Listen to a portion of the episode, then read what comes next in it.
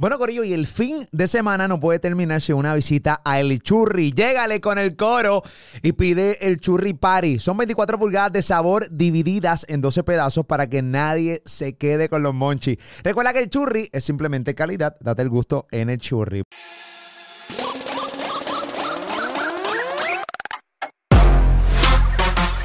Esta es Molusco TV. Al pana que voy a entrevistar ahora, eh, seguramente tú has visto algunos de sus artes. Son los famosos artes de la evolución, que solo son sin número de artistas. Eh, yo tengo el mío. Eh, conmigo realmente tuvo que joder un poquito porque yo quería que le añadiera un par de eh, muñequitos más de evolución. Hablamos de eso en breve. Yo creo que no hay un artista que reciba más hate que este pana. Yo quiero tratar de lograr entender de dónde viene este fucking hate, pero también de dónde viene la gente que de verdad lo sigue y le gusta lo que hace. Porque muchas veces nos enfocamos en el hate e ignoramos completamente la gente que nos sigue y que realmente quiquea con tu arte. En el caso de él, en el caso mío, con el contenido mío, de Molusco Reyes de la Punta en radio, lo que hacemos aquí en YouTube y en todas las mierdas que nosotros hacemos. Voy a entrevistarlo. Arte Calde, ¿cómo estás, papi? Claro que hay, papichi. Estamos activos. Activo. Gracias por traerme. No va. Eh, yo no sé que tú tienes tus, tus piernas tatuadas, pero unos niveles. Sí, me, me gusta rayarme la piel, en verdad. Y es irónico porque en verdad soy bien cagado con las agujas. Cuando voy al Se nota. hospital, Se nota. cuando voy al hospital, las enfermeras me miran y se ríen como que, en serio, yo no puedo ver que me, que me estén pullando y ver sangre. By the way, yo tatuaba antes y por eso fue que dejé de tatuar, porque veía sangre y no, no ¿Y cómo que fue puñeta? Tú te hiciste estos tatuajes porque aquí en estas dos piernas hay horas con cojones, hay sesiones con cojones de tatuajes. De, de tatuajes. No, y by the way, yo me tatué también yo mismo. Me practicaba aquí encima, pero, hacho, era para los tiempos donde... Y tatuaba. Ah, fumabas y tatuabas. Ujú. Qué combinación buena. Sí, pero Esas ya... líneas, ¿cómo quedaban? pues ya, ya tú puedes ver, mira cómo está eso de virado. Virotea con cojones. Sí, esos son los tatuajes de preso. Eh, ven acá, ¿y estas piernas te las hiciste tú o hay un artista? Sí, hay, hay, son muchos artistas en verdad que han trabajado ahí. Ok. Pero yo, yo he tenido la idea de lo que quiero y, y lo mando a él a que zumbe. ¿Y te has tatuado nada más las piernas o el resto del cuerpo? Brazos, Completo. mano, todo, todo. Sí, menos el cuello y las nalgas. Ok, ok. ¿Y el, Real. ¿Y el pipí? Ah, y, y menos el pipí. Ah, bueno. pues, Sí. pues, pues, no, de que- Por ejemplo, el área del calzoncillo no, no estoy tatuado. Pero lo demás sí. A mí me gustan los tatuajes después de viejo. Después que me he puesto un viejete me gustan los tatuajes. Me parece que es un... Me parece que pues, primero el, el- el que tatúa eh, me parece que tiene... eh, que es un, es un arte cabrón. Me parece que el que tatúa tiene un talento cool. Bueno, no todos, pero hay un gran... Ahora mismo hay una liga cabrona. Sí. A nivel de PR, a nivel de Estados Unidos, una gran liga de, de tatuadores. Eh, he visto uno... Me sorprende que no tenga el, eh, el otro brazo ya forrado. Sí, tengo ese proyecto 2023. Voy a hacerme toda la manga. Esta manga me la voy a hacer completa. Pues fíjate, yo Perfecto. pensaba que quizás no te lo querías hacer porque te iba a ver quizás como que muy títere para la radio y para la televisión. ¿Tú sabes lo que pasa? ¿Por qué no? Porque uno, yo no... Yo siempre me he encargado de tener lo mío. eh, para que nadie me diga lo que yo tengo que hacer. Eh, pues, en, caso, en el caso de radio, a mí nunca un jefe mío me ha dicho, ah, no puedes tener tatuajes. Además, este, si algún día hago televisión, pues seguramente hago con manga larga, no pasa absolutamente nada. Y para Eh, el cine. Y pues para el cine, mano, que se adapte. Las películas a veces las produzco yo, pues para el carajo. eh, ¿Qué carajo vas a decir? Yo soy productor. Exacto. ¿Entiendes? Yo dime, invento un personaje donde tenga yo tatuaje. O te lo puedes tapar con concealer o algo, no sé. Sí, sí, es un trabajo cabrón. Taparlo. La- los tipos, los artistas que están, bueno, la gran mayoría de los artistas de Hollywood, pero son artistas de Hollywood, no huele bicho como yo. Pero los artistas de Hollywood, la gran mayoría no tienen tatuajes por eso. Y el que tiene, muchas veces en los personajes tienen que taparle el tatuaje. Y eso es un proyecto cabrón. Claro. los días donde hay rodaje de, de- de la, de la película. Y- Como Johnny Depp, que está todo forrado y sale en películas y no aparece. Exacto. Eh, los maquillistas son también otros artistas. Son, claro, no, no hay duda. Por ley. duda. Son unos verdaderos artistas y más que los que hacen cine, o sea, maquillan para el cine, son, bueno, todos los que hacen cine son los verdaderos artistas, son unas bestias. Pero en ese sentido no tengo problema, me voy a tatuar completo eh, lo que es la manga, este, y terminar el, el pecho completo. Con el mismo estilo que tiene en la otra manga. Eh, o sea, en grises. En grises. Eh, Yo creo que a mí me encantan los grises. A mí los colores, los, me encantan los colores como le quedan a otros. A otro, igual que a mí. Eh, me encanta. Eh, Por ejemplo, Juan Salgado, que es con el que me entiendo que es una máquina, un caballo en los colores, pero él también me hace los grises a otro nivel. Y, y, bueno, creo que me quiero quedar. Es que no sé si de repente eh, tengo gris en, este, en esta manga y entonces de repente colores en esta. No, no creo que sea como que cool tampoco. Mm, No sé, quiero como creo Re- más en la, uni- en la uni- en un- uniformidad. Yo pienso que los grises bregan más porque con- va más, puedes combinarlo con cualquier cosa. Y quizás te, te- te ves con muchos colores y te vas a ver como que, hey, mírenme, estoy lleno de tatuajes, ¿entiendes? Se ve más serio como que en grises, pero esa es mi opinión, ¿ves? Bueno, ahorita dijiste que si entendías que no me quería tatuar la otra manga por, porque me va a parecer un títere. ¿Sabes qué? Porque, honestamente, no está cara de pendejo. Yo puedo tener tatuajes hasta en el culo. No me la quita nadie. Bu- Podrías, podrías tirarte algo en la, en- en la cara un En día. la cara, no, nada que ver. No, hasta No. ahí, hasta ahí. O sea, no voy a llegar a esa vuelta, cabrón. Pero nunca en la vida, cabrón. O sea, no voy a Aquí. esa. No, papi, ¿qué es eso? ¿Un tatuaje en el labio? Sí. ¿Y, y, por qué puñeta uno toma la decisión de tatuarse un labio por dentro? Yo quería hacerme algo de mami y pensé en la palabra mom, que fue la que me llegó a la mente, y después me di cuenta que mom al revés es wow. So, me escribí que diga wow para el que lo ve, pero para mí es mom. Una estupidez, en verdad. Mami no pues- estuvo muy orgullosa del tatuaje, eso. No, ni yo tampoco. Creo que pero fue- mira, eh, ni yo tampoco estoy orgulloso en lo que acabo de ver. Pero, qué sé yo, mamo aquí, eh, mamo, no sé, No, by the aquí. way, tengo su, su portrait y todo, pero al principio pensaba que estaba cool. Cabrón, ¿qué se siente que te tatúen aquí adentro? Cabrón, esto... eh, yo, le- yo les digo a todo el mundo, los que se vayan a tatuar algún día, el tatuaje duele de verdad. Eso es una piquiña cabrona, y, pero es un dolor que te gusta, porque al final del día tú dices... Yo, Yo me vuelvo loco. Sí, Uy. eh, pica. Y llega el momento cuando está, si, por ejemplo, yo, mis- yo he hecho sesiones de nueve horas corridas. Claro, paramos para comer, paramos para descansar, para mear y eso. ¿Y tú no, te, no usas anestesia? Sí, yo recuerda cuando. Habla yo- claro. Cuando yo- no, espérate, papi, ¿qué pasó? Yo cuando me empecé a tatuar con Juan, no estaba la anestesia que hay ahora. Era la espumita esa pendeja. Que te rapean el brazo y... No, era, no, no, era una Ah, la espumita. Es una Sí. mierda de, es una mierda de anestesia, papi. La Sí. espumita es como nada, no es Nada, nada, es una mierda de anestesia. Una fucking mierda de anestesia, porque me, yo creo que me picaba más con la espumita esa que me ponía Juan que sin la espumita esa. El último tatuaje que me hice, que, que hice la cara de mi bisabuela en el pecho, ahí ya conocí lo que es la nueva anestesia, Sí. que es un palo cabrón. Es un palo. No es, no es que no te duele nada. Bueno, al principio No, puede no, ser que no. una hora sin sentir nada. Ajá, exacto. Y después pega a Pero despertar. aquí hay, aquí hay seis horas. O sea, me la pusieron dos veces. Tengo dos de, tengo cuatro horas de dolor, dos sin dolor. Como quiera te pica en la madre. Y te, me imagino que te iba a vomitar porque en el pecho es de. Bueno, yo estuve tres años para terminarme el pecho mío. ¿Verdad, mío?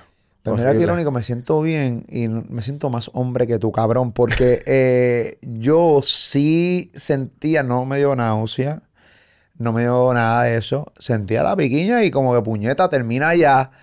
Y como, y también este tatuaje, como tiene la cara de mi bisabuela, que es de mis seres humanos favoritos, al tener un sentimiento y una algo un sim- que es, es simbólico para mí, es muy especial para mí este tatuaje, yo quería verlo terminado ya. Y cuando veía su rostro ya, decía, diablo, me, que le quedó idéntico esta pelota cabrón a Juan. Y decía, mano, el dolor vale la pena en este tatuaje. En todos vale la pena, pero, pero en este tatuaje en particular no sentí No, nada. el significado es increíble, pero. Papi, tienes que meterle. Ahí lo es tienes los verdaderos chonqueos, porque ven acá. Tú también tienes pantalla en el ombligo, cabrón. Es que yo pienso que yo estoy para romper las reglas, mano. Y como que siempre han dicho, no, los hombres no pueden tener pantalla en el ombligo.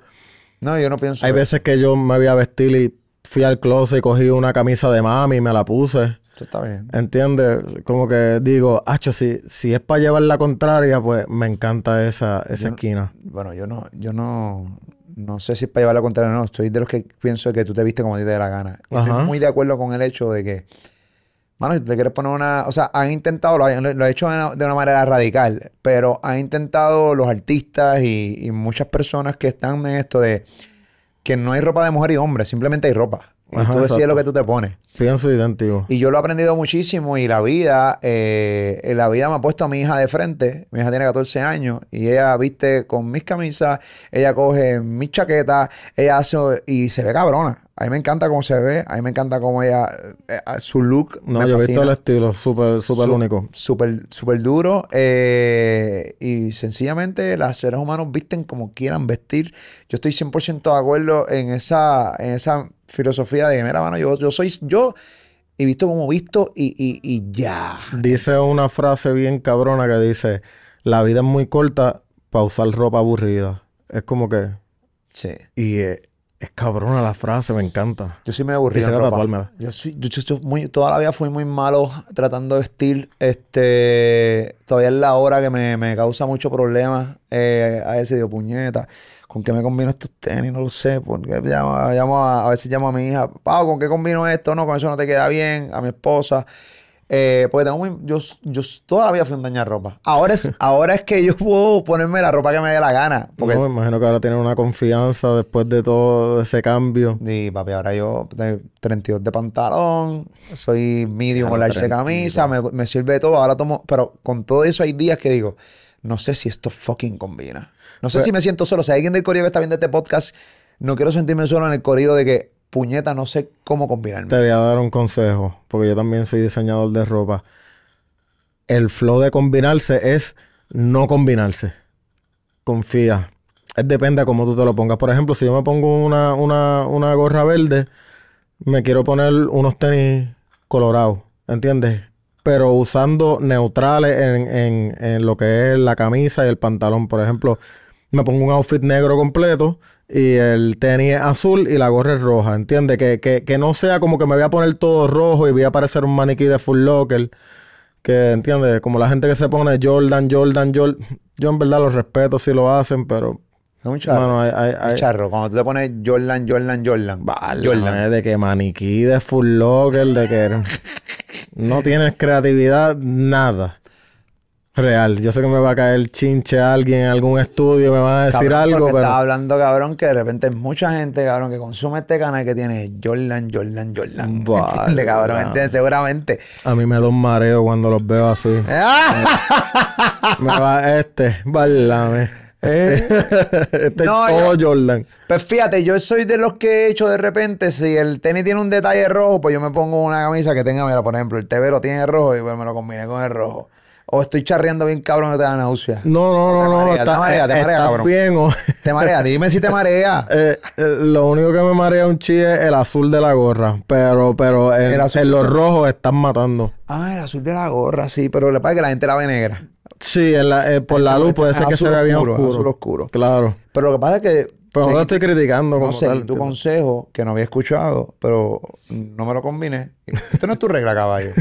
tu regla es no eh, rompe las reglas. En, Rompe las reglas. Yo so- rompí con mi azul de los Boston Rexos y la bandera de Puerto Rico. No la mataste. Bueno, tú, eres, tú eres leal a Boston, que eso es. soy a es los importante. Celtics y obviamente pues Boston, pues, déjame irme también con los Rexos, no quiero salarlo, pero tú sabes, iba a irme por ahí para no estar como que puteando bien cabrón con equipos, ¿entiendes? Este, y además Claro. está la Escora, eh, que es mi pana, ahí está Kike Hernández, hay un par de boricuas, bien cabrón, está el catcher, que es piponcito, es de los míos, porque todo, todo el que tenga pipa es de los míos, este, y toda esa vuelta. ¿Y nunca te pondrías una gorra de los Yankees simplemente por el outfit?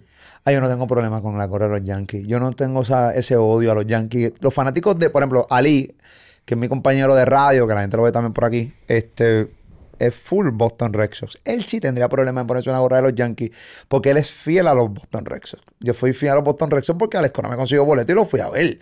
Y, digo, tengo que mantener una lealtad por lo menos para el ese equipo que conseguí boleto. Ra, eh, mira, iba a decir ring, ringside, o sea, arena, cabrón. ¿Entiendes? a, los de, a los del dogao, cabrón. ¿Entiendes? De, los Boston Rex. Y dije, papi, voy a mantenerme. Hasta el día que haré el coranote ahí, pues para el carajo que sean para el carajo los Rex de mierda. No tienen nada que, que tú dices, esto no me lo puedo poner simplemente porque no. Este. Ah, ¿Tú me estás entrevistando? Mano, qué sé yo, una gorra de otra estación de radio, por ejemplo, no me lo puedo Ah. poner, obviamente. Eh, cabrón, pero yo me pongo todo lo que me envían. O sea, a mí, a mí hay veces, yo me pongo, hay veces que gente se pompea y, y, y porque yo me, todo lo que me envían a la emisora, gente que hace ropa, línea de Claro. camisa y eso me lo envían, yo me lo pongo. Muchas veces yo no hago solo shout out a, a- a- en Instagram porque se me olvida o muchas veces digo, mira, mano, cabrón, a veces yo vivo de esto y yo lo ayudo cuando son pequeños comerciantes boricuas, Ujú. yo los ayudo. Claro, a no, mí no. no hay nada más que me... Marcas locales, obviamente hay que apoyar. Siempre, siempre, siempre, siempre. Yo no una- puedo usar Lebrons. ¿No? No puedo Yo sé que tú, tú eres fanático quizás de... No, yo no soy LeBron ni LeBron. Yo, yo, yo no, no, no. A mí me encanta LeBron, obviamente, eh, pero me gusta LeBron, pero cabrón, amaba. Ya no tanto porque ya LeBron está en bajada y sus fanáticos dan vergüenza ya. Pero eh, me encantaba agitar los fanáticos de LeBron James. Era tan divertido cada vez que LeBron perdía. Y tan fácil. Y yo hacía los videitos dándole a la pantallita. Maurón. Maurón. Qué bueno es cuando Estás ahí, Maurón. Uh, uh. Yo, Papi, se encabronaba. Cierto es, me equivoqué. Siempre le, le tira a, los- a los fans de LeBron. verdad. pero obviamente yo soy fanático de los Celtics, full. Pues cada vez que los llevan perdiendo, ¿cuánto llevan perdiendo los Celtics? Los Celtics no ganan del 2008, 2009 para allá. Este, ya Esto es lo más cerca que- que van a estar, yo creo. ¿Ah? Yo- esto fue lo más cerca que ellos llegaron quizás del campeonato. Bueno, estuvieron en la final. Y este año estamos bien. Este año es el mejor, el mejor récord de la liga. No sé si está siguiendo la liga, papá. Yo pago el Fíjate, Pass, este es yo juego primer todo año de no los A mí nadie me puede decir absolutamente nada. Yo conozco este equipo, yo sé quién está lesionado, yo sé quién está soqueando, yo sé quién está jugando bien en el equipo. Yo sé todo. O sea, yo soy fiel a mi equipo. Ayer ganamos, bueno, con el momento que estamos grabando esto, ayer le ganamos a los, a los, a los Toronto Raptors en su cancha. Un juegazo cabrón. Estamos jugando cabrón. Te hace falta un tatuaje de, de una jersey de los Celtics. No es para tanto. O un pa- trébol por lo menos chiquito, son detalles. Ah, tengo que realmente eh, mis tatuajes son con significados poderosos. Mm, Cada tatuaje que yo tengo en mi cuerpo tiene un significado. Hay, hay, yo no lo, yo te lo puedo que- explicar. Mi tatuaje yo te los puedo explicar. No Yo sé si los tuyos te los, tú los puedes explicar, pero Yo pienso lo mío, pero no me atrevo a decir que escoja uno para explicarlo, pero casi todos tienen significados brutales. sí, a mí me encanta. más que- tengo una loquera, pero... Bueno, eh, y, y vuelvo. Antes yo, yo todavía sigo criticando y a, y a veces, pero el respeto es que también tenga tatuajes y no tengan ningún tipo de significado. Antes también me decían, me lo- los que ay, mamá dicho no tiene significado de tatuaje. Y yo, pues qué carajo, Molusco, ¿qué carajo te importa? Cada cual que se tatúe lo que le salga de los cojones. Eh, Yo, Y yo- que ya esto no es como antes, que esto era de que era simplemente de gente que fueron a la cárcel o gente que matan gente. Sí. Ya la gente tiene que entender que en verdad los tatuajes simplemente si a ti te gusta el arte y lo quieres expresar en tu piel, pues brutal. Mis papás son pastores. Sí, pero hace mucho tiempo Que- yo no escucho esa filosofía de que eran para los, para los presos. Yo creo que eso pasó ya hace rato. Eso es para el que tenga, el que tenga esa filosofía de vida de que a 3, 2, 1 acaba de morir. Yo lo, Acaba de morir. yo lo he escuchado. No quiero decir que, acuérdate, yo soy del oeste y hay mucha gente allá que, que me ve en algunos sitios como que, y ese muchacho, tú no podías poner esos dibujos en una pared, en un cuadro. Sí, gente un poquito que da. Vaya, bueno, no le estoy tirando jamás al área oeste. No, mí me Siempre. encanta. Yo vamos a- al oeste. Vamos San oeste Sebastián gente hasta la muerte. Con toda su gente que da. Mira, este, pero es una generación nada más, es generación, es otra generación. Los jóvenes no les importa un... Al contrario, los jóvenes que quedan con full con, con, con el tatuaje. ¿Entiendes lo que te estoy diciendo? Exacto. Arte Carle. Empecé esta entrevista bien distinta a todo el resto de las entrevistas que yo hago. Me encanta la conversación. ¿Quién tú eres, caballo? Pues yo vengo del pueblo de San Sebastián y he pasado por muchos cambios en mi vida. Para tirarlos rapidito, por ejemplo, estudié en la UPR en Arecibo. Eh, de ahí me gradué de comunicaciones, pasé a trabajar en un supermercado, en Selectos como bagel. Después de Selecto arranqué para a hacer yogur. y de ahí me cansé ya como que de estar en trabajos como que Tradicionales. tradicionales.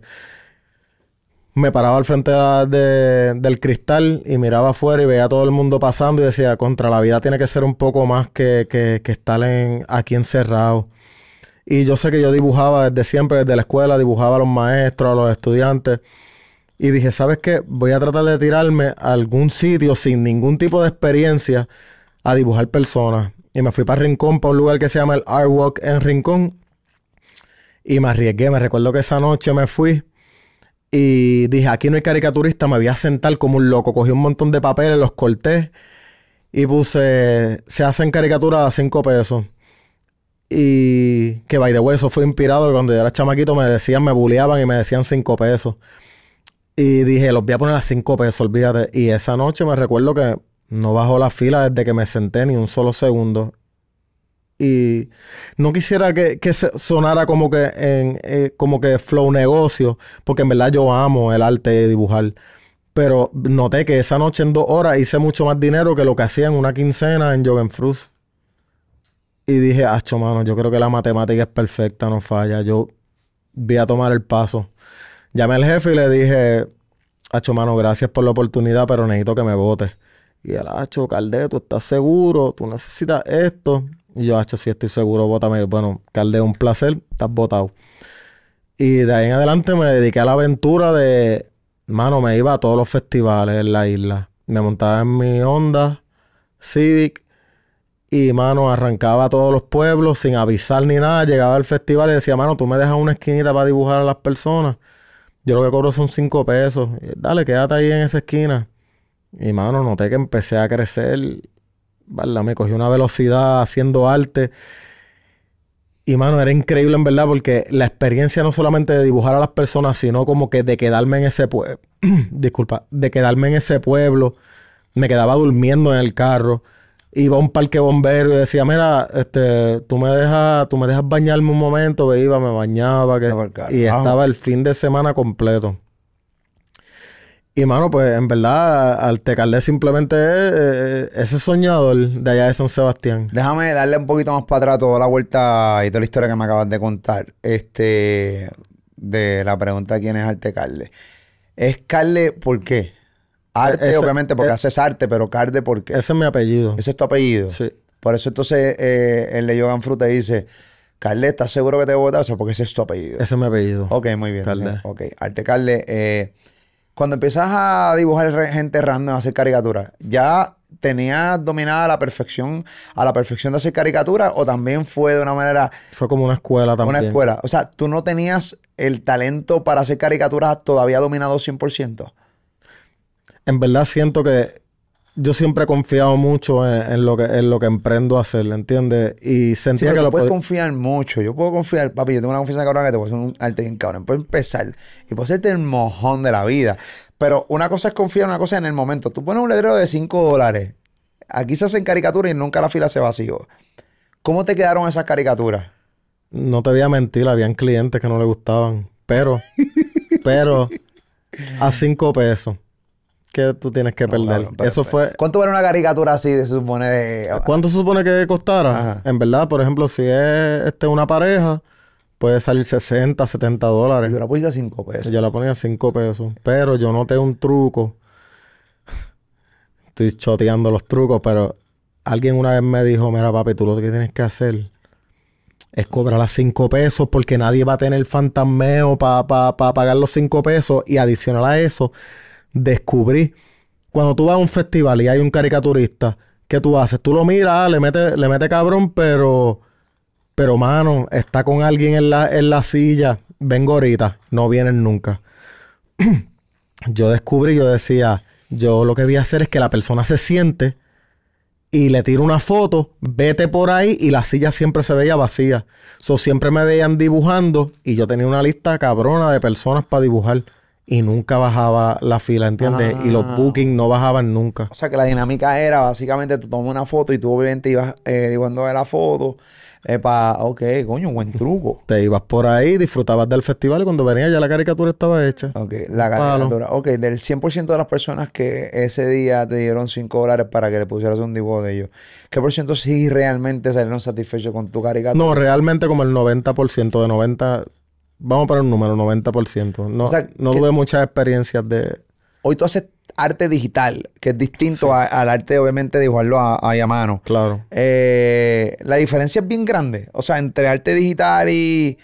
Porque hay gente que puede pensar que el arte digital es fácil hacerlo. Siento que es un abuso en verdad con la tablet.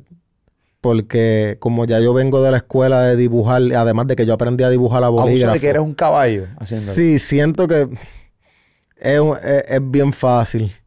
Y cuando digo bien fácil es como que ya lo tengo tan mangado en mi mente, además de que en la, en la tableta y en el programa. Pero acuérdate, ¿no te crees que la tableta eso es como un app como ese que bajaron ahora que está bien trending, que tú pones la foto y sale...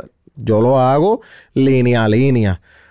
Pero ahí, por ejemplo, es más fácil para pintar, puedo borrar, ¿entiendes? Pues, en, eh, en el momento cuando es en vivo, eso es rápido. Y ahora siento que lo hago el triple de rápido, en verdad. Ya, ya llevo cuatro años en esto, so, ¿Por qué escoges digital. arte- cuatro años haciendo digital? ¿Y cuánto tiempo estuviste haciendo arte? Como dos años. ¿Cuál prefieres?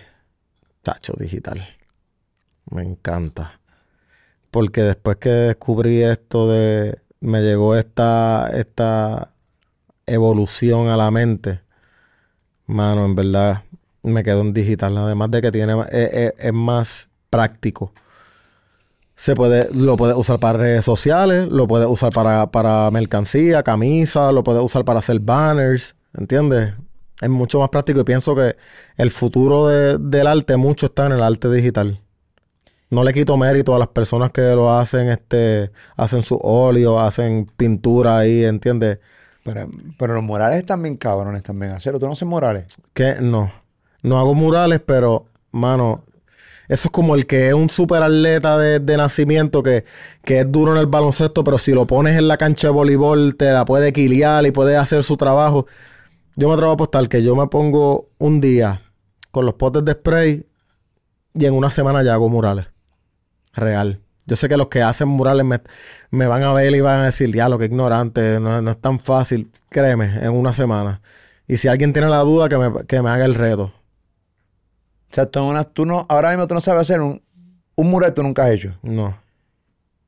Nunca. Y un te mural- aseguro que en una semana. Y un, tipo un tipo que hace mural ahora mismo te reta a arte Carle en una semana para hacer un mural. Tú practicas una semana y a la semana haces un mural bien cabrón. Estoy seguro que en una semana un mural cabrón. 100% Reto al- seguro. reto al que sea. 100% seguro. 100% molo te lo juro. 100% seguro. Por mi hijo. Por tu hijo. Por mi hijo, lo juro. Por tu hijo. Te lo aseguro. Real. Eso sería bueno para cubrirlo en verdad así. De la nada. A esos niveles, bueno, está chévere confiar en uno. Yo confío en mí. Pero tú tienes una confianza extrema y obviamente la respeto. Molu, tú no has visto, yo todos los días tengo contenido en mi página, yo todos los días tengo algo y yo me yo he pasado por la experiencia de pararme frente al canvas blanco, que ese es el cuco. Tú ver un canvas blanco y decir, aquí hay que hacer una obra de este canvas. Y yo paso esa experiencia todos los días. Todos los días yo me puse de, de meta en mi vida. Yo tengo que poner contenido diario de lo que está pasando, de lo que sea. Y yo sé que cuando yo tenga esa pared ahí de frente, algo va a llegar a mi mente. Te lo aseguro. Y lo voy a ejecutar. Y voy a coger los potes de spray y de momento va a salir algo. Además de que tú no has notado que, de que por más mierda que quede, lo hice yo. Tengo esa confianza. Es como... Vendieron un guineo con un tape en una pared por 300 mil dólares. El arte también es bien subjetivo. ¿Qué te parece cuando de repente ves un guineo o una banana? Que en este caso, para la gente que nos ve fuera de Puerto Rico, aquí se le dice guineo porque antes la fruta la veni- llegaba de Guinea, decía, venía de Guinea, entonces en la bolsa decía que venía de Guinea y la gente le llamaba el guineo, guineo, pero es banana. Y por eso aquí en Puerto Rico se le dice guineo a la banana. pero no es guineo. Es por eso sé porque viene de Guinea. Igual la China. La China, nosotros a la naranja le decimos China porque venía de China. Y decía Made in China, o sea, venía de China. Y la gente le decía China en Puerto Rico, pero la bolsa decía China, no es China, es naranja. Por eso es. Eh, que se le dice guineo, por eso que se le dice este, eh, China. Y nosotros muchas veces viajamos, damos jugo de China y alguien, un cubano puede decirte, cabrón, ¿qué carajo es eso? No, un jugo de naranja. Pues no lo entiende. Un dominicano lo entiende mucho porque obviamente estamos demasiado ligados RD y PR, pero lo entiende por eso. Pero, y también muchos de ellos también por lo mismo, porque viene de China. Pero nada, dicho eso, ¿Qué tú este, pensarías de eso? De ver una banana por 300 mil dólares pegada con un tape. Bueno, yo no, yo no pienso nada. Yo creo que el arte es así, como tú dices. Yo no, yo no me atrevería a hablar de algo que no conozco. Por eso te pregunto a ti. Yo no puedo eh, darle precio a algo que yo no sé qué, qué me costó hacer, qué significa para el artista, ni nada por el estilo. No me atrevería ni a opinar. Es como de repente opinar del gobierno de otro país que yo no vivo, no conozco. no Hay gente que dicen que no es arte. Yo pienso que al tú crear cualquier cosa que no existía y de momento existe, es arte de alguna forma. Mano, el arte es tan y tan y tan y tan grande que literalmente todo lo que nosotros estamos viendo ahora mismo con nuestros ojos lo hizo un diseñador. Todo. Alguien tuvo que diseñar este pantalón, alguien tuvo que diseñar esta camisa, el stress note lo, lo, lo, lo diseñó alguien, el teléfono lo... lo- Nelson. Nelson Sí, lo diseñó, pues. Nelson es un artista, diseñó el, Stress Note. Además de que diseña música. Y pues, mano, pues, así es el arte. Es bien, es bien sí, sí, complicado. y, y hemos discutido esto infinidad de veces, si las músicas que hablen mal o vulgaridad y eso, y es arte, es- cae dentro de la- del significado de arte. Tú vas a Google, tú lees el significado de qué es arte, y lo más seguro a ti ese arte no te gusta, te parece una mierda. Para otra es- persona es pero algo otra de persona es lo hace sentir algo. Sí, sí, sí, estoy de acuerdo con eso, estoy de acuerdo con eso, estoy de Es acuerdo como con eso. arte puede ser... Es así de crudo y difícil el arte. Arte puede ser que de momento... Por eso yo te dije ahorita que me gusta como que romper la regla un poco. Arte puede ser que venga un pastor y se pare al frente del, del, del púlpito y diga, maldita sea. Hizo arte porque no se supone que en el púlpito se, se, se, se maldiga. Pues yo lo veo hasta de esa forma. Mm. Puede ser que esté loco, pero ajá. Pienso también que el arte hay que estar un poco loco. Sí, Si quizás tuviera todos los tornillos puestos, no, no haría... Pero si era un tipo loco. Sí, mano. Pienso que tengo mis problemas mentales también. Y me encanta ponerlos en el lienzo. ¿Tienes problemas mentales? Sí, pienso que... No, no, no es que pienses. O sea, ¿es certificado que tienes problemas mentales o es algo Ah, que tú- certificado no. Pero yo sí lo pienso. ¿Pero por qué lo piensas? Es difícil de explicarlo así, en verdad. Es un poco más complicado, pero pienso algunas veces que quizás tengo mis cambios de ánimo. Bueno, he visto en tus Y redes me- sociales que muchas veces haces escrito como que eh, no muy positivo. O sea, como que de tipo depresión. Hay cosas que me afectan, pero sabes que me dan hasta cierto placer algunas veces. Por ejemplo, si yo estoy triste o estoy depresivo en algún momento, suena irónico, pero me da como que el placer de que yo sé que de ahí voy a sacar una obra de arte. de tu depresión. O sea, en plena depresión, en plena tristeza, la estás pasando mal, pero a la vez la estás pasando bien porque sabes que vas a sacar algo. Claro. Y entonces veo todo lo que me rodea como parte de, de la inspiración para el lienzo. Por ejemplo, tengo una experiencia, eso que te dije, por ejemplo, de lo de la depre, no es que yo padezco de depresión, pero por ejemplo, tú sabes que todo el mundo tiene sus días tristes. Pues Mm. ya yo sé que cuando me llegue el día triste a mí, pues ya yo sé que va a salir algo brutal de eso. Tengo una experiencia con alguien, yo vengo y dibujo esa experiencia. Lo que tú ves en mi Instagram no es ni un 5% de todos los dibujos que están en mi tableta. Ni un 5%, de- te lo aseguro. ¿Cuántos dibujos tú tienes ahora mismo en tu tableta que nadie ha visto? Arte, Mira. Mira, hay veces que yo me levanto y simplemente para calentar el lápiz, como yo le digo, hago tres o cuatro dibujos, hago bocetos, me encanta dibujarme a mí mismo. Vale, me encanta, tengo más de 500 portraits míos. ¿Por qué? Yo me puedo dibujar ahora mismo de memoria y yo no sé, me ¿Por qué te fijo demasiado en los detalles. Pi- ¿Por qué te Pienso que soy narcisista. ¿Eres narcisista? Sí, me gusta, no sé, me gusta sentirme como que, como que, como que, como que yo puedo, ¿entiendes? Como que, No, eso es No. positivo. ¿entiendes? Porque quizás cuando era, cuando era chamaquito me bulliaban en la escuela y esto, y yo siento que en- por todo lo que he pasado me he superado, y por eso también sale el concepto de la evolución, que fue lo que, ¿entiendes? Me encanta. Todo, todo se asocia, mano. Sí, no, y me, me encanta a mí, a mí el arte de la evolución. Obviamente, tú te has hecho famoso. Artecar- Artecarde se ha hecho famoso por, por los dibujos de la evolución. Claro. Eh, y sí, en- te bulleaban de chamaco. Y entonces eso te lleva entonces a, a, a tú mismo, dártela a tú mismo y, y, y tú mismo dibujarte y como que tú mismo como que dártela a tú mismo al final del día. Claro, además de que es como me recuerdo que una vez Kanye dijo en una entrevista de que ah, este si yo hice una canción que se llama Yo soy Dios, pues ya yo te dije lo que siento en esa canción, en esa canción yo me siento que soy Dios. Y eso es bien de un artista, no estoy diciendo que quizás sea lo correcto o no, pero eso es lo que se supone que deben hacer los artistas, em- expresar exactamente lo que sienten sin pensar que nadie vaya a pensar algo, ¿entiendes? Y me pasa mucho en los artes míos. De momento salen y la crítica es, es abrumadora. Eres de los... Sí. ¿Cuál fue el primer arte que te hizo bien famoso? Eh, O sea, el que, el que realmente la gente empezó a conocerte. Porque... Ricky por- renuncia. Ricky renunció. Que Ese fue hice el que la cabeza de él, como que la mano de, de- Había una mano agarrando la cabeza de él. Me recuerdo que lo puse y...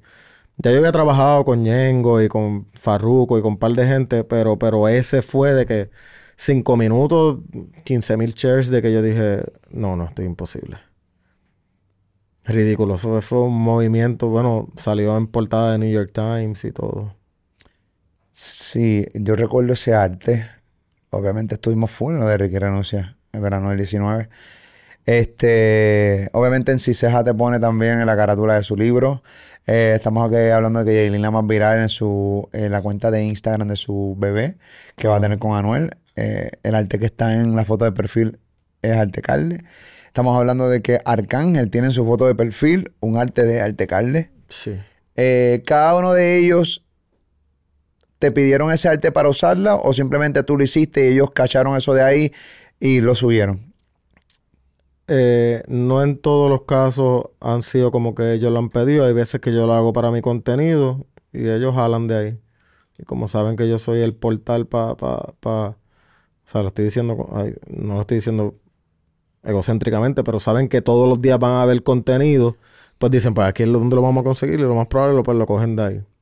Ok. O sea que Arcángel ni Yailin más viral te pidieron permiso para nada. ¿No te tienen que pedir permiso? ¿O tú sientes que te tienen que pedir permiso Yailin más viral, por ejemplo, o Arcángel para poner eso Pues en la ese foto caso pensaría que sí. Pero, pues si no lo hicieron, ¿qué voy a hacer? ¿Se puede demandar por eso? No, yo no lo sé. No creo. Lo publicaste en Instagram y automáticamente cuando tú publicas algo en Instagram ya no es tuyo. ¿En serio? Te- déjame explicarte. Ok. Por ejemplo, a mí, yo era el pillo número uno de contenido que existía en Instagram. Era yo. Pacho, cogía los memes, pam, pam, pam, pam, pam. Y una vez me cerraron mi cuenta de Instagram por, por robar contenido y no dar crédito. Mm. Eh, y pasaba mucho con videos de repente de, qué sé yo, de repente viene este tipo. Y te voy a, recuerdo un tipo que sus videos era el cabrón pescar cocodrilos allá en Casa del Carajo en Texas. Que fue uno de los tipos que le tuve que pedir que me quitara el claim para que recuperara mi cuenta de Instagram. Y el cabrón, pues registró su video. Pues registra su video. Y automáticamente yo lo subo y no doy crédito. Pap, lo registra. Si lo tiene registrado, él va a reclamar que ese contenido es de él. Me van a mandar fuego y pap, eh, me mandan el fuetazo. En el caso de el arte, ese arte, no sé si trabaja igual, pero sí, cuando tú abres Instagram y Facebook, automáticamente hay un montón de letras pequeñas que nadie lee, que todo el mundo le da para arriba rápido y le da sed para abrir Instagram, desespera empezar a postear. Pero Hay una parte, hay una cláusula de Instagram de Facebook, la puedes buscar si puedes, que creo que todo lo que tú subes ahí automáticamente se convierte en dominio público, desde tus fotos y toda la cosa. Mm, pero- Pero también debe haber una parte que protege eh, eh, lo que tú sabes, El contenido de la gente. sí, debe- be- bregaría orientarme sobre eso. Debería, pero, pero quieren demandar a Arcángel y a Elena más viral. Sí, embuste.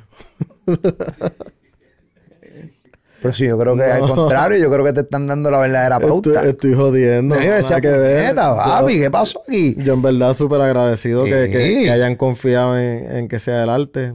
¿Te recuerdas cuando estaba el rumor de que estaba preñada? Ella lo puso también de profile picture y eso se fue, pero de que Súper viral. ridículo. Estamos hablando que Snoop Dogg, tú tienes fotos con Snoop Dogg. Sí. En el, me momento que, al cumpleaños. en el momento que conociste a Snoop Dogg, ya tú no fumabas pasto. No fumaba. Qué mal, cabrón. Te lo hubieras Sí, comido mano, con qué mal. ketchup, cabrón. By the way, no te voy a mentir que Fumaste esa con noche él. me arrebaté sin fumar porque es que estaba ridículo como estaba. El ambiente allí era Bob Marley completo. ¿Cómo das con Snoop Dogg? ¿Cómo Arte Carde da con Snoop Dogg para entregarle su evolución? Eh, ya yo había trabajado con... Hay un comediante bien famoso de California. No, no es de California, pero se mueve por allá que es Jaja Davis. No sé si has escuchado de él. Y, y ya yo le había hecho el cuadro de la evolución a él. Y ya yo había hecho la evolución de Snoop Dogg y él la había subido a, a su Instagram, pero no me etiquetó ni nada. Y parece que te- tuvo una conversación con, con Jaja. Y Jaja me escribe, mira, eh, Snoop vio tu, tu, Tu cuadro y me preguntó, mira, yo tengo, yo subí algo de una evolución mía. Y digo, ah, pues mira, yo lo conozco, él, hi- él hizo el cuadro mío. Ah, pues tráelo para acá. Quiero que venga el cumpleaños mío y que me traiga ese cuadro para acá. Y me mandaron el pasaje y el hotel y toda la bendeja y me fui para allá. Cabrón, Snoop Dogg, cabrón. Durísimo, la verdadera vuelta, cabrón. Normality, papi. Papi, me recuerdo que yo estaba... estaba... Sí, yo, cabrón, entrevisté a yo los otros días me tiró Normality, me coge a mí en la pega. Normality, cabrón. Normality está Eh, cool. Está cool, en verdad no me pareció. No me parece que cabrón, me pareció cool esa puta frase. Yo te la voy a coger, cabrón, normality. Este, cabrón, entonces pasaje, fuiste para el cumpleaños de Snoop Dogg. Y Fui para el cumple de Snoop y de entre era difícil de creer. Allí estaba Jamie Foxx, estaba Kevin ¿Estaba fumando. Jamie Foxx? Se veía más borracho que arrebatado. Ok. Estaba Usher al frente mío de que, de que bailando con unas doñitas como si, o sea, al frente mío yo como que te para cara de clase experiencia. Yo, yo le decía al, al que, al que me acompañó, yo me atrevo a apostar que si yo pongo un estatus como que yo estoy en el cumpleaños de Snoop, nadie me lo va a creer por ley. So, vamos a vivirnos el momento y ya. Pero no- el- había reglas de que no se podía tomar fotos ni nada, eh, caballo. No, porque- no había regla de nada. O sea, tú podías tomar fotos y hacer lo que Sí, sea. pero no iba a tirar el contenido así al garete, lo quería hacer sorpresa. Ok. Pero grabaste algo. Sí, tengo como que videitos que se perdieron ya porque no tengo el teléfono. Pero tengo esa foto que es grande para mi, para mi resumen como artista. Pero en verdad fue ¿Cómo carajo tú botas videos de, de un cumpleaños de Snoop Dogg? O sea, es que yo no, no logro entender. O sea. Diantre, no. Yo vi a Wiz Khalifa y yo le decía... ¡Ah, al que Wiz me- Khalifa! Sí, ahí. Estaba- te dije Kevin Garnett estaba Nas. ¡Kevin Garnett! mío. ¡Papi Garnett! Kevin Garnett. Papi, Garnett. Ese es mi nene. Papi, estaba Desde los. Timberwolves. La bestia. Gigantesco. A 19 años directo a high school para NBA. Mámense una pinga. Bueno, fue el último año que aceptaron eso de regla NBA. El año de Kobe Bryant. Y es gigantesco. Y fíjate, Snoop Dogg mide como 6'7". Es gigantesco también. Y Wiz Khalifa mide 6'7". ¿Cuánto también. mide Snoop Dogg? 6'7". Da para el carajo. Son ¿Será que era tan gigantes. alto? Sacho, mira la foto mía, se ve una torre. Sí, sí. Y yo miraba a Wiz Khalifa y, y le decía al pana, diablo cabrón, no puedo dejar de mirarlo. ¿Qué carajo? Ese es Wiz Khalifa, cabrón.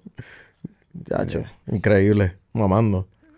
Pero es que, ya lo venir, de los festivales Todos a- mamamos, todos mamamos. La gente tiene que entender que todos mamamos. real. Tú tienes fan, a ti te gusta gente, ¿verdad que sí? Música de gente y, y- y- arte de gente. Pues tú, se lo mamas- tú le mamas el bicho a mucha gente, ¿verdad que sí? Obvio. Yo le mamo el bicho a mucha gente, ¿verdad que sí? Real. Pues tú también le mamas el bicho a mucha gente. Porque si te gusta artista, de repente dice que este baloncerista o este futbolista está duro. Usted también es del corillo de, de Bicho. Porque esto es una Mamare Bicho mundial. Todo el mundo tiene fanático de algo o de alguien. Es como yo, yo soy fanático de Kanye a muerte. Lo único que no me gustan son sus tenis. Pero en lo demás, es el Dios. ¿No te gustan las tenis de Kanye No me West? gustan. Me gustan las chanclas, algunas, que sí esto, pero las, tres, las 380 y eso, y esos mode- 380, eh, imagínate, 350, no sé. No, yo no sé. Me gusta más la. Ultra las- yo tengo. Ah, ¿las qué? Las Ultra Boost. Las que está usando Bad Bunny ahora en la gira, Ok. eh, que son blancas A completas. mí me encantan. A mí me encantan las chancletas de son cómodas con cojones. Este, y los tenis también me encantan. Me Las encantan. No chanclas, lo uso sí. tanto ahora porque el cabrón ya no va a sacar más tenis de esas. Las Yeezy se jodieron por culpa de su boca. Este, pero nada, esa es la que hay. Ok, estamos hablando de evolución de Anuel, Fat Joe. Eh, vamos a hablar ya mismito de la evolución de Wisin y Yandel, que eh, obviamente en pantalla vamos a estar viendo eh, lo que estuviste haciendo en el Coliseo de Puerto Rico, que eso va a estar allí.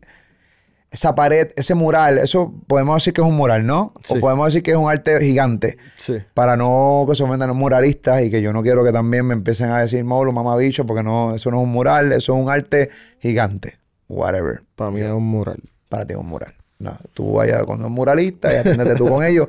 Yo respeto el arte como tal y a toda la gente que hace arte. Pero el y Yandel que está en el Choli, eso va a estar toda la vida ahí. El arte Carle, el arte Carle tiene un, un, un cuadro, o sea, tiene un, ¿cómo se llama? Un arte de ahí pegado, que es la evolución de Wisin Yandel ahora en, en sus 14 coliseos de Puerto Rico, con el que cierra la, la gira, eh, eh, ¿cómo se llama? La última, la última misión. La última misión. Hay una historia que quiero que me cuentes eh, donde estuve haciendo un search con producción y me dijeron esta vuelta con Villano Antillano. ¿Qué pasó con Villano Antillano o Villana Antillana? Este, cuando le hiciste la evolución, que al parecer eh, ella no quedó muy contenta y te, te mandó el verdadero fuego a través de las redes sociales. Todo el mundo sabe que Villana Antillana, eh, cuando manda fuego, eh, lo hace sin ninguna mesura. Pues yo me comuniqué con, con su equipo de trabajo y me dijeron que, pues, que, que ella estaba interesado, ¿verdad? Así que se dice, ¿es ella o ella o ella? Pues no sé. Yo la entrevisté una vez, ya la entrevisté una vez a, a ella. Ella no le importa, bueno, en aquel momento, en la entrevista, yo le pregunté, porque uno muchas veces, pues, a- aprendiendo, ¿no? A ver qué le gusta, qué no le gusta, no tiene problema. Si le dices, quiere decir ella, ella. Sí, como eso Le puedes decir ella, ella. Yo creo que le puedes decir ella y está chill y no, no pasa absolutamente nada. Pues me dijeron Creo. que ella quería que su, que si fuera, que si yo fuera a hacer esta obra, que, que, que no saliera la parte de la transición. Entonces me pone un poquito la, la ¿entiendes? cuando quería- cuando- cuando quería estaba que- como hombre, ¿no? Sí, quería que saliera de, de, de mujer a mujer. En todo, Ok. todo el tiempo. So, pues, me puso el reto en, en- en las nubes, ¿entiendes? Pero lo hice. Y pensaba que, que- que iba a ser del agrado, pero, pero después me enteré que, que en Twitter como que dijo algo como que, mira, Calde hizo mi evolución, oren por mí. Entonces, no sé qué pensar en verdad. Quizá algún día me lo encuentre y pues podamos hablar del tema, pero no sé, como que eso, como que, como que me dio un mal sabor. ¿No te gustó? No. ¿Por qué? Porque no, no, no, yo, oren por mí en el sentido, yo no, por lo menos yo no lo entiendo. Como que sentí como que, como que, como que se burló del arte. Ok. Y ella es una persona pro arte. O sea, sentiste que no te respeta. Ajá, exacto. Ok. ¿Tú sientes que hay gente que no te respeta dentro de la industria de la- del arte? Del arte. Sí, pienso que todavía hay gente que no me respetan. No Por- sé por qué. Pienso que... Es que siempre el punchline es como que... Mano, tú lo haces todo por la pauta. Mano, no sé, a esta altura. ¿Tú lo haces todo por pauta? No lo hago todo por pauta. Te- como te dije, el 90% de mi arte la gente todavía no lo ha visto. Está todavía ahí guardado que no sé si... ¿Y si por qué no lo expones? Para que la gente se dé cuenta que He, no lo haces he- todo por he- pauta. he hecho algunos que no han sido quizás por, por la pauta, pero no los pongo mucho. Los pienso que son los como los para, para mí personal. Real. Yo, yo tengo que serte honesto, yo hay artes que he visto tuyos, este, no recuerdo ahora, no te, no, no te voy a mentir, pero he visto tuyo y digo, diablo, este cabrón. este cabrón se le fue. Porque sí, obviamente, probablemente ya entiendo. Tu misión es todos los días tirar un, un contenido. Y ya puedo entender por qué razón de repente haces un arte que yo, por, por ejemplo, a mí, yo digo, pero es que no tiene sentido este, pues. Eh, y de ahí empezabas a tirar artes y artes y artes. Y nace un hate grande de Artecarde a través de las redes sociales, a niveles de burla. Hay una página eh, que es la parodia tuya, que entiendo que hasta te ha traído problemas, porque mucha gente puede pensar que puede confundir el momento cuando ve un arte, porque es un arte idéntico con el mismo, el mismo formato que tú lo haces. Este, y empiezan a joder contigo, o sea, pero bien radical. Por ejemplo, muere alguien y ponen la cabeza de la persona, tiran el piso y, y- y- y empiezan a parodiar el momento. ¿Qué te parece la parodia que hay en redes sociales tuyas burlándose plenamente de ti?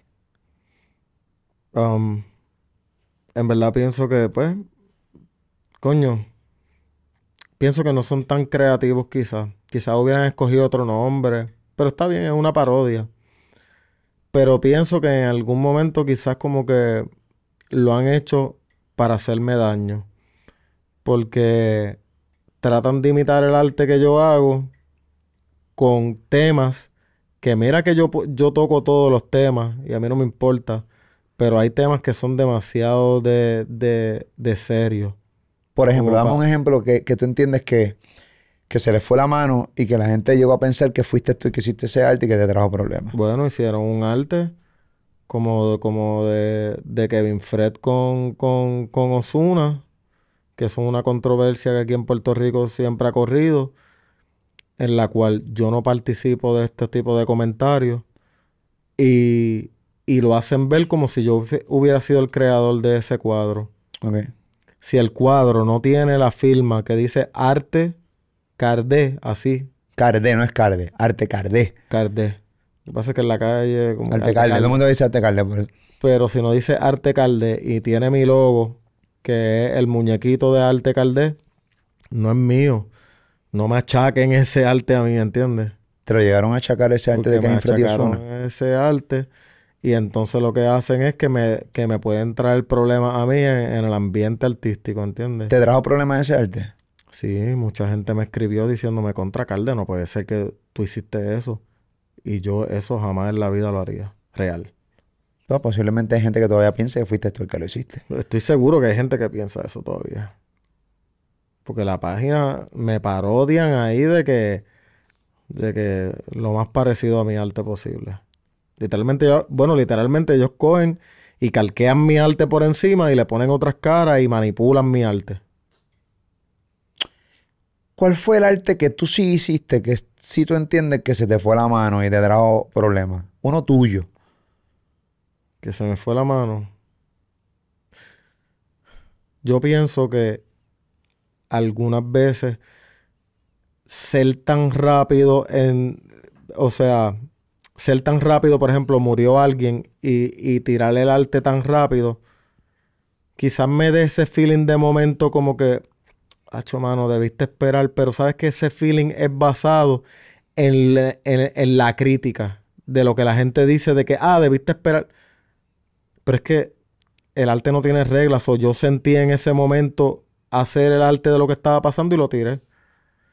So, en verdad, no pienso que quizás me haya arrepentido de algo como tal.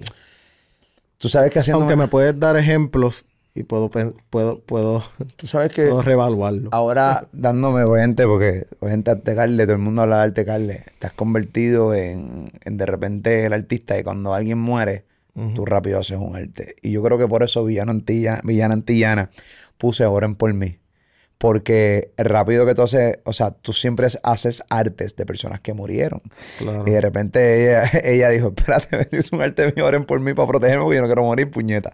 Así que realmente eh, tratando de encajar el tweet, o sea que sí, y si es eso, para mí pues no es nada ofensivo, al contrario, es como vacilando, ¿no? Es increíble. Quedé como un payaso, es verdad. Quizás eso mismo fue. no, es eso, yo creo.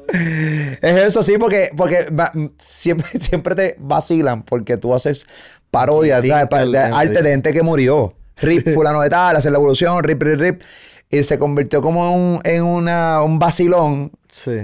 Mira, cabrón, Artecarle de dibujó, cabrón, ahora que oren por mí. Tiene que ser eso. Así que no, eh, no, no debe haber ningún big issue de con villana antillana. fue eso. Ahora No, no, no. mi nuevo nombre es Gitín Caldé. Eh, dale para atrás. Tapete Caldé. Ay, sí.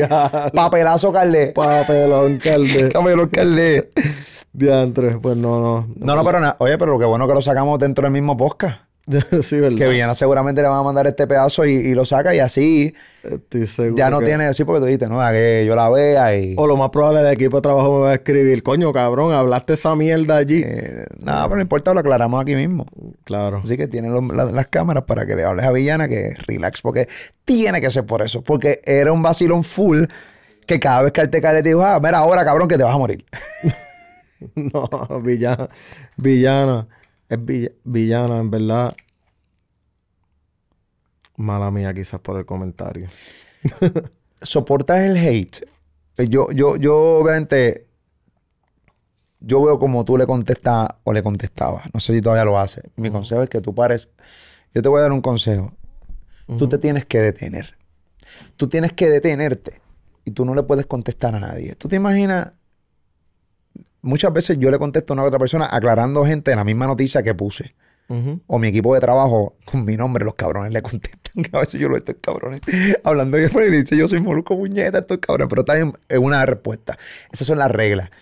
Si de repente el- una persona, que aquí tenemos un problema cabrón, eh, aquí la gente no, no sabe ni tan siquiera, no tiene ni interpretación de lectura. Y de repente leen una noticia y ni tan siquiera la logran entender porque la- no, no hay interpretación de lectura, pues la claro. Pero yo te he visto a ti como en Facebook Sí, y como en, Facebook. en- en- en Solo Inst- en Facebook. a ti te cogen en Facebook y te masacran. Y yo te veo a ti gastando energía. Agitado. Y tú sabes que todo el tiempo que tú has perdido ahí, seguramente fueron un arte menos que pudiste, que dejaste de hacer por contestarle a cuatro pendejas y cinco rascabichos. Porque simplemente no están de acuerdo con lo que tú hiciste. Porque tenemos que entender una cosa. Y siempre les explico a la gente la definición de lo que significa un hater. Un hater no es una persona que no está de acuerdo con el arte que hiciste en ese momento. Eso lo más seguro es un tipo que admira tu arte, es un seguidor tuyo, le encanta tu evolución, pero ese arte en particular no estuvo de acuerdo con él. Eso no es un hater. Un hater es una persona que maldice tu existir, tu respirar, tu vivir, tu evolución y que no hay nada que tú puedas hacer que ese cabrón lo aborrece o esa pendeja aborrece todo eso. Eso sí es un hater. Pero de repente yo no puedo decir que una persona que me dice, mira, Molu, mamabicho, cabrón, eso no es así por esto y esto y esto. Eso no es un hater. Eso es un tipo que en eso en particular que yo estoy hablando ahí, él no está de acuerdo conmigo. Pero eso es un seguidor Claro. es mi seguidor. Y en eso también está de acuerdo conmigo. Y aunque me dijo mamabicho, es parte de nuestro hablar. Yo no puedo herirme porque me llama mamabicho, porque yo le digo mamabicho a todo el mundo. Mira, mamabicho, ponerte ahí. Yo no tengo... Porque es parte de nuestra jerga, ¿entiendes? Tenemos que tra- tratar de entender la dinámica de redes sociales. No nos podemos encabronar por todo. Tenemos que bajar la changuería uno y tenemos que realmente entender para qué es este aparato y para qué son las redes sociales. Ah, si se te va la mano, se te va la mano. Hay gente que se le va la mano. Sí. Sí. ¿Entiendes? Y tú quieres, pa, pa, pa. Pero tienes que, tienes que parar, caballo. Yo te he visto metiéndole. Por ejemplo, yo puedo soportar estos que son para los artes, pero por ejemplo, poner una foto con mi hijo y que, y que vengan a burlarse quizás de la condición que tiene mi hijo, eso me dan ganas de salir y hacer una locura algunas veces, porque se han zafado completamente. O sea, que tú has llegado a pensar matar fanáticos No tanto matar. o una locura, espérate, a un break. Cuando me llega una locura es coger y explotar una botella de cerveza a alguien en la cabeza. Bien, pero esa locura puede tener, esa locura puede tener un video, se le peta en el cerebro, pueden matar. Son unos cabrones en verdad. Yo, yo cuando se meten con la familia ahí no voy. O sea, destruyame a mí. Tú sabes. ¿Qué condición tiene tu hijo? Estrabismo. Estrabismo. Ujú. Sí, pero estrabismo eso se cura ya mismo. Ya mismo tú lo operas, pam, y le enderezas Sí, el ojito. ya, ya, Eso ya mismito ya se estamos va. gestionando eso. Eso es estrabismo, pues, ojito metido para ahí, nació Sí. así, pap. Yo creo que hay mucha gente ahora mismo que nació con estrabismo, eso es una operación bien sen- sencilla, se endereza el ojo, pero los mamabichos no se quita, ¿entiendes? Así que ya ellos se quedan con esa vuelta. Pero me, esos comentarios, ahí sí te voy a decir que eso me, me han afectado en verdad, que no puedo creer que hay gente tan basura. Hasta le escribí a uno por DM y le dije, contra, porque no me envías el pin donde tú estás? Para pa, pa ir a donde tú estás y discutir este tema ya. Le escribiste a un fanático por DM para que te mande el location. Sí, porque tiró un comentario demasiado pesado, que ni lo voy a decir, pero ¿Y, que, y, y te contestó? no, no me contestó. Y si te hubiera mandado el location, ¿hubieras caído? Me tiraba de una a explotarlo.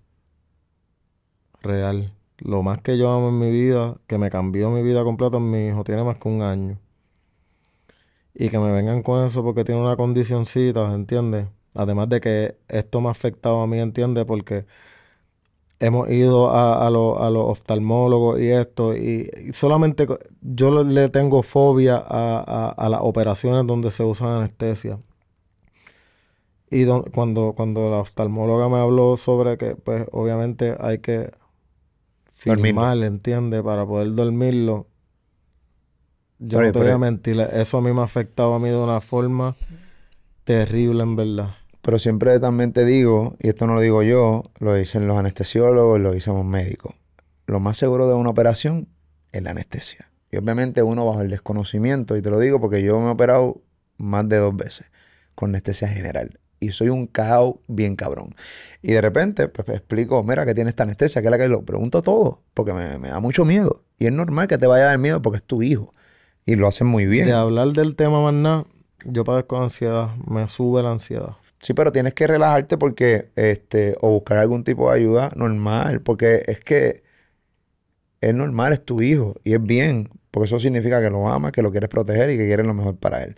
Ahora, cuando empiezas a empaparte del tema, y te lo digo en este podcast, porque eh, la anestesia es bien normal. Ella me dijo, llevo 25 años trabajando, nunca he tenido una fatalidad. Pero, pero como Y- y- padre, te- el pecho se te, se te estruja, ¿entiendes? Pues tranquilo, pero hazlo, porque el estrabismo, el estrabismo va a estar súper bien, súper normal. Cuando veas después la operación, que lo veas los ojitos derechos, va a estar bien cabrón, cool, ¿entiendes? No pasa absolutamente nada. Y, tú- y la- es una condición que, que puedes salir rápido de ella, ¿entiendes? Así que eh, hazle caso a los médicos. Pero Este, son unos lambebichos hablando de esas mierdas de los... Pero es verdad, voy a coger tu consejo. si me considero- yo, yo he pasado todas las etapas de las redes sociales. Yo estoy en las redes sociales desde el 2009. Hmm. Y si fuera por las redes sociales, yo me hubiera retirado hace rato. No, yo por sé, las tú eres, el ejemplo, tú eres el ejemplo. Yo, yo No, también he visto el hate eh, para ti también. Es sabroso. Y yo me lo disfruto, tú no sabes cuánto. Sí, hay veces que no se lo disfrutan. No se puede. No, pero- pero, pero, no te has picado. En algún En- momento. En el 2009, 2010, No, 2011. ahora, 2022, en algún momento, algún comentario. No, no, no. Eh, ¿No? no, no, honestamente no. ¿Por qué? Porque no, no hacen nada, son comentarios inofensivos. Al final del día está el comentario ahí. Próximo post, próximo contenido, that's it, volvemos. Hay comentarios que son ofensivos. Ah, Y cuando son familiares. sí, cuando son familiares, pero hay muchas herramientas dentro de las redes sociales. Tú pones palabras específicas en Instagram que cuando las ponen solamente tú eres el que ve el comentario difuminado, no lo ve las demás personas. Hay demasiadas herramientas hoy día para que ese comentario nadie lo vea. Claro. Y ya, y está ahí cabrón solo escribiendo con un huele bicho, lo restringe. Esos son los mejores. Los que tú restringes, el huele bicho sigue escribiendo ahí y no se ve. ¿Entiendes lo ¿Y que te nunca te lo han dicho en la cara como que un comentario así? Bueno, supongo que sí, por el tiempo que lleva. Los otros días estaba en Orlando, este, y un tipo quería como, yo lo vi como un tipo, como hablando con sus panitas, y de repente vino donde mí. Y para y- lucirse. para lucirse. Y yo vengo, lo miro, y le digo, ¿qué pasa, papi? ¿Qué vas a hacer para lucirte con tus panas? Y el tipo se pasmó. Cacho, le bajaste por donde es. Pero fíjate, mano, la gran mayoría de las personas, tengo que ser honesta, me he encontrado gente que sí me ha dicho huele bicho en Instagram, que sí me ha dicho cabrón en Instagram. Te piden la foto. Me piden la foto y eso porque volvemos, no es un hater, es un consumidor que en ese tema en particular no está de acuerdo conmigo. Me pasa así también todo el tiempo. Me Así que, "Pero eres pues, trullo". Pichéale, cabrón. Utiliza las herramientas de redes sociales. Sí. Deja de estar sintiendo tanta rabia, tanta ansiedad de arrancar la cabeza a un fanático porque habló mal de tu hijo. Que aunque está mal, pero tu tranquilidad no te la puede quitar nadie, cabrón. Nadie puede quitarte tu tranquilidad. Sí. Voy a coger la terapia. Vamos a hablarle del arte de Wisin y Yandel. ¿Cómo Wisin y Yandel dicen, papi, el Coliseo de Puerto Rico nos va a dar una pared? Eh, porque al igual que Dari Yankee hizo sus 12 funciones, le dieron una pared a Dari Yankee. Ahora nos van a dar una pared a nosotros de las 14 funciones porque es algo histórico. Nadie nunca ha hecho 14 funciones en el Coliseo de Puerto Rico, que para mí es un logro absurdo. De repente le dicen a Arte Carle, Arte Carle, pero es Arte Carle, papi, nosotros queremos que tu arte, con el concepto de la evolución, sé que esté ahí. ¿Cómo, cómo corre? ¿Cómo, ¿Cómo contactaron? ¿Cómo se dio eso? Pues ya, ya yo tenía una relación con, con, con Wisin, de, ya yo había trabajado este cover para sus temas y ya lo conocía hace, de- desde hace bastante tiempo. Pero conocí al- a, a Andy Martínez, al manager de Yandel, y... ¿verdad? Ex- Tipazo. excelente persona, Andy. Increíble. Saludos, Andy. Un tipazo. Y, y Andy me dijo, Calde, necesitamos un mural. ¿Qué podemos proyectar ahí? Y yo, pues, hermano, lo que vamos a hacer es que vamos a hacer... Ya yo he hecho la evolución de Wisin y Yandel por separado. Pero vamos a hacerla de la trayectoria de ellos en el venue. So, hicimos la evolución de ellos desde Palmundo hasta la última misión. Desde Roberto Clemente hasta el Choli. Espérate, Palmundo no fue en el ¿Para el mundo fue, para el mundo fue en el Cholilla? Sí. Ah, o sea que no pusiste Roberto Clemente, No. que fueron sus primeros concerts. No, era, era solamente su evolución en el, En el. Choli. Brutal. Sí. Porque carajo, no tiene sentido que tú pongas el Roberto Clemente dentro del Choli, ¿verdad? exacto. Y para un total de 39 funciones, hermano. ¡Wow! 39 funciones, puñeta. Cojonal. ¿Hay alguien que ha hecho más de eso? No, no, son los mayores. O sea, son los, los- los tipos que más han hecho conciertos en el Coliseo de Puerto Rico, se llaman Wisin y Yandel. 39 funciones. ¡Wow! Yo sabía la respuesta, pero quería probarte. No, no, sí, no, bro, no, cabrón. Pero, pero 39 es demasiado. Hacho, yo pienso que deberían hacer una de, una, una extra para el número 40 hubiera sido perfecto. Pero, pero la trayectoria es increíble, mano. Y en cuanto les dije, mano, vamos a hacer la evolución porque pienso que es un arte que, que no muere, ¿entiendes? No, no es como hacer un arte normal que de momento lo quitaron. Ahí está literalmente, que eso es lo bueno de, de la obra de la evolución, que es un trabajo que no termina, es un trabajo que no tiene fin. Ellos dijeron que, que, que esta es la última, la última misión. Pero imagínate que de momento se forme una locura de aquí a tres o cuatro años y salga Wisin y Yandel con 100 años diciendo vamos a hacer una última gira más. Exacto. ¿Entiendes? So, so, en verdad, súper especial la química con ellos, eh, los detalles. Porque si tú miras el cuadro bien, que espero que, que haya visual de, de, de- Sí, está corriendo ahora mismo. pues, mano, va a ver cada detalle de, de lo que ellos pasaron en, en el Choliseo, lo va a ver ahí resumido. Ok, ¿se te hizo fácil hacer este concepto? Eh, es- se ve complicado. Es difícil porque tienes que, eh, y, y no solamente en el de ellos, de cualquier artista, tienes que buscar mucha información y tienes que ver cómo ellos vestían aquí, cómo eran sus recortes. ¿Entiendes? Ti- Literalmente tienes que presentar que se vea diferente cada una. O sea, hay mucho detalle. Hay muchos detalles. Y que todo mache, las combinaciones, que no se vea demasiado como que sobrecargado.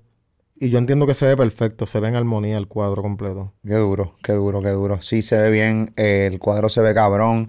Obviamente, Wisin, Yandel, cuando se lo enseñaron, quedaron enchulados full. De pastilla. Este, eh, el arte. ¿Ha habido algún artista que alguna vez no le haya gustado el arte que tú le hiciste? Y te digo, Sí. ¿Quién? Nicky. ¿A Nicky Jam no le gustó? No fue que no le gustó, ya yo había hecho dos o tres, dos o tres trabajos para él y en uno de los que él me pidió, me mandó un mensaje, estuve toda la noche como hasta las 6 de la mañana y me mandó un mensaje, yo emocionado, yo, "Vale, esto le va a volar la cabeza, me dijo, hacho mano, no me gustó, así bien crudo. Eh, Y yo como que, ¿Qué arte fue? diantre, era, era para un contenido que él quería, que era como de él, como si fuera un astronauta. Me dijo, Acho, pienso que se me ve la cara gorda. Niki, Niki, cabrón. Papi. Pues manda el muñequito ese para el gimnasio, cabrón. cabrón, porque no lo fuiste más flaco, tú sabes que era ahí. No, no. Y papi, me cogí, me recuerdo que no dormí nada y me puse a editarlo y a, y a trazarlo de nuevo hasta que dijo, ahora sí estamos matando, vamos para arriba. Pero esa fue, me chocó. Porque como no había dormido nada y estaba como que a, punto de quedarme dormido y me dice eso, lo necesito. Mano, fue fuerte. Sí. Pero creo que esa ha sido la, la experiencia Tú sabes que tu cuadro, eh, tú me hiciste a mí el mío. Vamos a poner un poquito de imagen ahora ahí para que vean el mío también, porque al pegarle también me hizo el mío. Este, el mío fue bastante difícil también. Tú y yo le estuvimos dando para atrás y para adelante. Tú me llamaste que querías hacer la mía. Y yo dije, dale, papi, con mucho orgullo. Tuvimos rato. Tuvimos rato. Pues tuviste que añadirle varios muñequitos más, porque mi, mi historia es bastante larga, porque yo tuve muchas estaciones de radio, muchos momentos difíciles. Yo quería que estuviera marcado porque yo quería poner el cuadro donde lo tengo, aquí en mi oficina, claro. en mi estudio. Este, y ahí está claramente, mano, mucha gente se para y, coño, este cuadro, y se lo explico, y viendo muñequito por muñequito, me voy narrando mi historia y se la puedo explicar a la gente en menos de dos minutos. Sí, es perfecto. Es perfecto ese cuadro. Perfecto esa evolución. Que sabes que de eso que tú estás hablando ahora viene mi próxima evolución ya pronto. ¿De quién? de esto que estás hablando ahora, de, esto de que tú puedes explicar tú, pues eso sería brutal documentarlo. Brutal, brutal, brutal. Eso es lo próximo tuyo. Sí. Además de que vengo también a ayudar a, a un artista que escuché y vengo a ayudarlo para hacer música, pero pienso que nunca se había escuchado algo así. So, vengo a ayudar a, ayudar talento. Como también tengo muchas conexiones en el en el medio por, pues, por lo que hago. Ok. Con muchos productores. Pues. Pero picha, eso, eso, eso, eso la gente lo va a descubrir poco a poco. Muy bien. Estaremos pendientes de tu cuenta de Instagram. Uh, ven acá, caballo. Eh, se me olvidó lo que te iba a preguntar. No, en serio. Eh, sigue rompiendo. Picheale a los comentarios. Eh, picheale a la parodia. Eh, y pichea lo que dicen de tu hijo. Sigue para adelante. Que se haga todo bien con tu nene. Bendiciones. Sigue matando y para adelante. Molu, te hago una pregunta para el closing. ¿Tú crees que ¿Tú crees que está mal que uno dibuje a una persona que, que, falleció, hacer un, un, homenaje de la persona? Si tú te murieras ahora mismo, ¿no te gustaría que 40 diseñadores gráficos hicieran arte recordando tu memoria? Bueno, todo depende del concepto. Eh, pero si es un concepto del concepto evolutivo, eh, que tú lo haces evolutivo, pues yo no lo veo mal. Lo que pasa es que como son pocos los artistas... Recuerda que tú también tus artes se convirtieron ya como en virales. Y cada vez que tú hacías uno, la gente decía, este ya murió alguien. Pendiente al tecarle. Pendiente al tecarle. Ya murió este. Mira, al tecarle, ya murió fulano. Voy por ahí. Y tú le contestabas, voy por ahí, trabajando. ¿Entiendes, cabrón? Se convirtió ya como en un vacilón en la isla de que se me muere alguien, el tecarle le va a hacer un arte. Es eso. Te voy a dar una idea millonaria hay que hacer una corporación o, una... Hay que hacer un app donde tú puedas ya fabricar tu arte de cuando vayas a morir y tenerlo ya ready. Y no arriesgarte a que cuando te mueras te hagan un Photoshop con una ala y una aureola, con un camino para el cielo. Manda hacer tu arte para, para, para tu último día. Darlo tú. Ese día millonario es tuya. ¿Se podrá hacer eso? No sé, una, no sé si es una idea millonaria o una idea de pérdida de tiempo, pero al final del día... ¿Sabes cuántas personas quisieran tener ya el arte? Yo, no sé, a mí no me gustaría que me pusieran un Photoshop con una ala. Cabrón, yo no pienso en eso. Sencillamente yo no pienso en eso. o sea, todo el mundo, o sea, todo el mundo sabe que va a morir. Yo creo que es lo más seguro que tenemos, la muerte, ¿no? Pero es algo que nadie piensa. O sea, yo no quiero, yo no quiero pensar cuando yo me voy a fucking morir. Yo no quiero pensar realmente qué dibujo van a hacer mío. ¿Tú crees que yo estoy pensando realmente que el dibujo que me harán cuando yo muera? Pero pagan sus panteones. Sí, hay gente que tiene demasiado dinero, están demasiado aburridos y pagan sus panteones a todo eso bien ready. Eh, pero no, no pienso en eso, pero dale, hazlo. Eh, te entrevisto a ver cómo va con esa vuelta. dale. Arte Carle, señores, esa es la que hay. Durísimo. Mira, duro este podcast, eh, Molusco TV, diablo, en verdad estuvo bien cabrón esto. Este, gracias por estar ahí con nosotros todo el tiempo. Molusco, ¿de cuánto duramos? Hora y cuarto. Uh, diablo, hablamos la verdadera mierda. Diablo, cabrón. Hablamos la verdadera mierda. Molusco TV, check.